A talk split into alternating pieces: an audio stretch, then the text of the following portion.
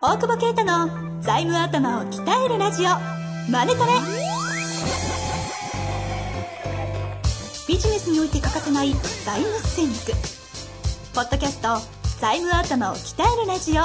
マネトレでは財務のスペシャリストである税理士の大久保啓太が経営者をはじめビジネスパーソンが知っておくべき財務やお金に関わる情報をちょっと辛辣ながらも分かりやすく解説します。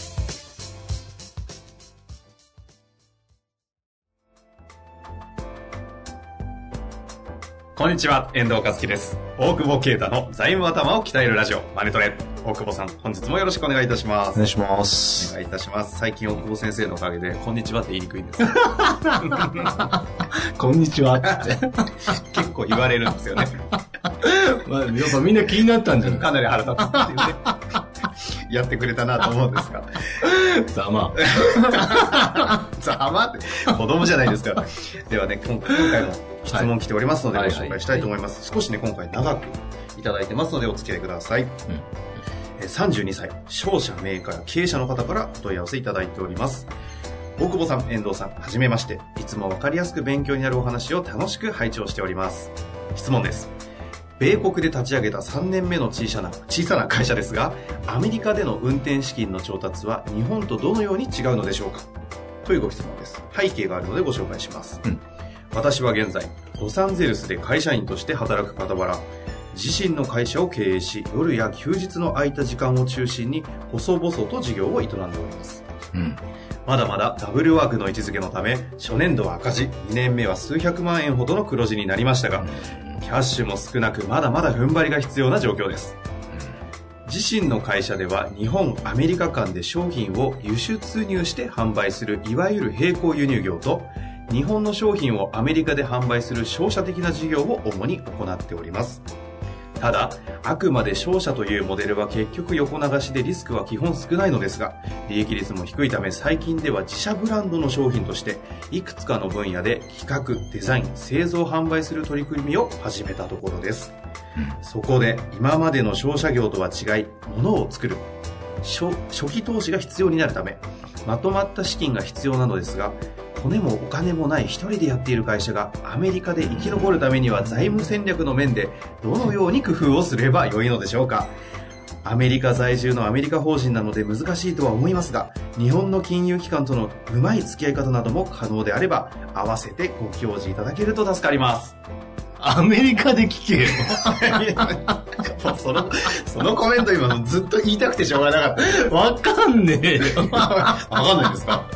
いや、だから、ええこの人なん？まあ、だから、アメリカ、ロスで、ロスで会社員として働いて、うん。まあ事業としては2つなんでしょうねい。や、だからアメリカで、そうね、ああ、ふた、アメリカで調達をしたいっていうことで、あれば、まあそんな僕も詳しくないけど、まあおええ客さんとかもいるので、えまあ永住権持ってるか、ビザなのかってことで多少その、信用が変わってくる。グリーンカードまあちょっとそうどうそうそう。それで変わってくるっていうこと。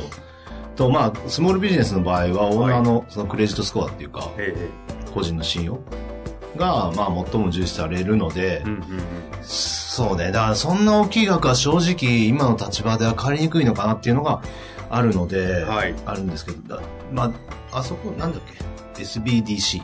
SBDC。うん。スモールビジネスデベロップメントセンターが、なんか、何ですかそれ？なんかその、サポートしてくれるところがあって、まあ、そこで相談乗ってもらえる、で、借りる方法を、そのフォローもなんか、日してくれる向けのセンターですか？せ日本人向けじゃないけど、あの、別に日本人、ななんていうの？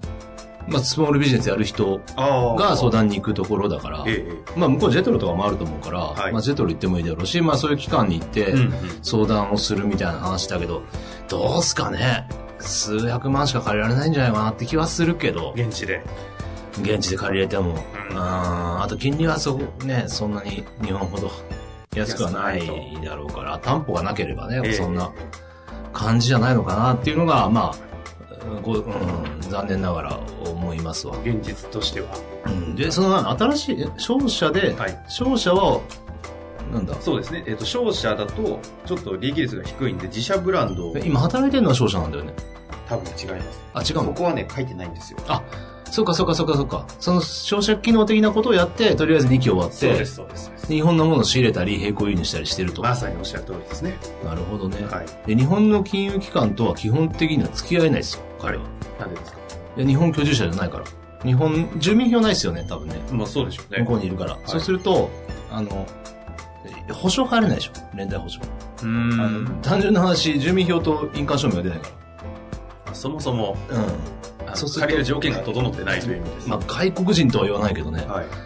うん。だから、まあ結構不利ですよ。アメリカでは外国人じゃないですか。うん。だから調達しにくいですよね。え基本的に。日本だって外国人は調達しにくいから。えはい。うん。っていうことを考えると、考えると、えー、誰かと組むしかないでしょ。誰かと組勝者だから、む。はい。あれじゃないですか。その、日本側の法人誰かと組んで、ん。日本側で、その、例えば在庫持つとか作る、に作るの別に日本でもいいんですよ。あ、日本でもいいというか、もうてか逆に、どこで作るんだろうどこでもいいんじゃない？何を作るのかわかんないけど、例えば日本側で作れるんであれば、はい。日本で誰かと組んで、日本側で調達して、その会社で作って、それをアメリカの法人で仕入れると。ああ。まあもしご家族とかいたらねえ、えもしかしたらやれるかもしれないし、はいはい。創業みたいな形で新法人作って、うん。そこで輸輸出する会社を作って日本側で調達するというのは、まあ、若干トリッキーではあるけど、うんうん。ありかなと思って、そうすると日本の方では金融機関ある程度ちゃんと交渉できれば、できると思しう。。その彼が代表じゃなければ。ああ、代表になれ、なれないのか。うん。だから、だからえーっと、彼がだ、えー、そうね。ちょっとそれを考えると、日本側と、あ。日本側での調達っていうのが見えてくるんだけど、うん。ただ、あの、これを、じゃあ日本で調達して誰かの名前使って調達して、アメリカに回しちゃえばいいやってやると、あアウトだ。その資金を資金を。うん。融資したお金を融資したお金をアメリカに流しちゃうのアウトだから、うんうんその貸付金になっちゃう海外の。うん。うん。それは、そうすると金融機関騙してね、あの、借りてる感じはするけど、ちゃんとこっちが日本がそのダミーじゃなくて、ちゃんとそこで作る人がこっちにいるような状態で作るなり、で日本で在庫しっかり持ってとかそうがあれば。そうそうし。それでやるんだったら可能性はありますよねう。んそうすると低金利で借りられるから、うんうん。アメリカで集めるよりはやりやすいのかなっていう感じはありますね。はあ、なるほどですね。その、ビジネスモデル云々ではなくて、財務的に見るんであればそういう形財務的に見れば、取そうそうそう。その細かいところのあれはわからないけど、えええ要はお金って意味では、ちょっと、正直ね、あの、あ、でもこの間来たんだ、なんか本本読んでくれえて、えなんか帽子のデザイナーが、うんなんかでもすげえ、世界一の工房かなんかにいるらしくて、なんかうん超有名ブランドを作ったりしてんだけど、日本人で海日本人でフランスにいて、えで、世界中の人に帽子をかぶせるのが僕の夢ですみたいな。大きなお世話だっていうね。ええ、大きなお世話なんですか？いや俺被りたくないんだけどって言って。いやでも被ったらいいっつって。まあすげえそうです。これだってすげえいいやつだったんだけど。でなんか相談乗りたいからって言うんだけど、フランスの銀行の話が、えーしかアドバイスできないからさ、はいはい。その子もだから日本側でどうにか調達できないかって話だったんだけど、ええ、いや、本当に同じような話だ。あ結構同じような。なんだけど、ちょっと全然ビジネスモデル的には組めないし、ええ逆に言ったら向こう側の永住権かなんかでちゃんと会社作ってなんかやった方が、メリット、まあ金利は多少高いけど、うんうん。っていうアドバイスはさせてもらったんだけど、そしたらなんか、今後と思ってるんだけど、あんま今後俺、パリの銀行わからんしね、フランス語喋れんからね、多分別に、あの、フランス行った時はあの案内してって言っといて。まあちょっとそれと今似てたなと思うけど、ええただ、そんな相談来るんですね。びっくりした。帽子をかぶせたいらしい。えこの、この、とあったこと。まあ、ね逆がね、やっぱ多いですから、僕らはね。その、出ていくのに。で、さっき言ったその注注意じゃないけど、お金集めたお金を、例えば飲食とかだっぱ店舗 LA とかね、結構大きくかかるから、はいはい。それを勝手に持ってっちゃって、あの外国子会社貸付金みたいになっうん嫌がられて銀行ついてこないとか、あっていうケースがあるので、進出の場合はすごい注意した方がいいですよね。だからその時は、あの、ちゃんと、まあ一時的に貸付金はしょうがないんだけど、ちゃんと金融機関と話して、で、何年で5年とかでこう、帰ってくるよみたいなプランで、ちゃんと交渉して、ちゃんと借りるっていう、騙さないで借りた方がいいだろうし、うん海外系はね。うん。まああと面白いのは、あ。はい。えっ、と、買うっすよね。進出の場合。あ、彼もそうですけど、日本の会社買っちゃってもいいかもしれない。あ財務力がある会社。うーん一時立ち上げも大変だったら。うんうん。うん。ゼロからじゃなくて。うん、やっぱ海外進出見てて、え海外進出、例えばまあ、飲食の例だとしたら、ね、場所見つけて、なんか、内装屋見つけて、ミカーライセンス取って、みたいなことを、実際それでやれないし、結局日本人って、まあね、日本人に騙されるしね、そんな紹介だけの人信用してね、うんうん。だったらもう店舗なら買っちゃえば、まあその、それで騙されないかって言うとわかんないけど、ええ。早いは早いですよね、箱ごと買っちゃうのはね。まあ、スタート早いですよね。スタートは早い早い。はあ、この、このケースの場合、もしそのスキームをはめるとすると、日本の方でうん。自分が自社ブランドを立てたいようなところを変えるなら買ってしまう戦略を立ててもありなんじゃなあいの？っていうりなんじゃないなんだけど、まあこの場合は、でもちょっと、なん、なんのあるかわかんない。メーカーとかになるから、なかなか簡単には買えないよねって考えると、まあ組んじゃうのが早いんじゃないかなって気はするけど、うん。どっかとね。うん。うん。で、そこの、うん、その会社が財務戦略なんかやって、みたい組むっていうのは、先ほどおっしゃってた、その誰かと組んで、な。誰かと組んで、えー、ごめん、えっと、MA というよりは業務提携とか、一番スピードって意味だよね。あ今実際やってるところと普通に業務提携して、なるほど。財務的なあれじゃなくて、もういいし。で時間かけてもいいよね、銀行とちゃんと付き合ってなんかしたいよねっていうんであれば、あの、どなたかにやってもらう、ちゃんと。はいはいそ。の一番初めに言った。一番初めに言ったパターンで、数分かなんか取るみたいなあパターンも考えるかな。まあ時間軸をどう捉えるかとか、どの規模でやりたいかによって、ちょっとその辺は変わりそうでね。そうですすね。うーんどうなんですかね？ちょっとぜひもう一回ね、これ聞いた上で、いろいろ具体的にどういうことを考えてるかも聞いてみたいところです。こんな質問来る？よく今答えたなって自分で思う。あ自分で。全く今回ね、準備なかったですからね。だだって、冒頭からちょっと吹きそうになったから。ロス？ロス？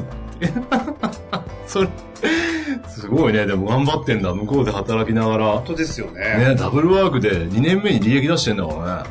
んとね、赤字を乗り越えてやってるっていうサラリーマンですよ。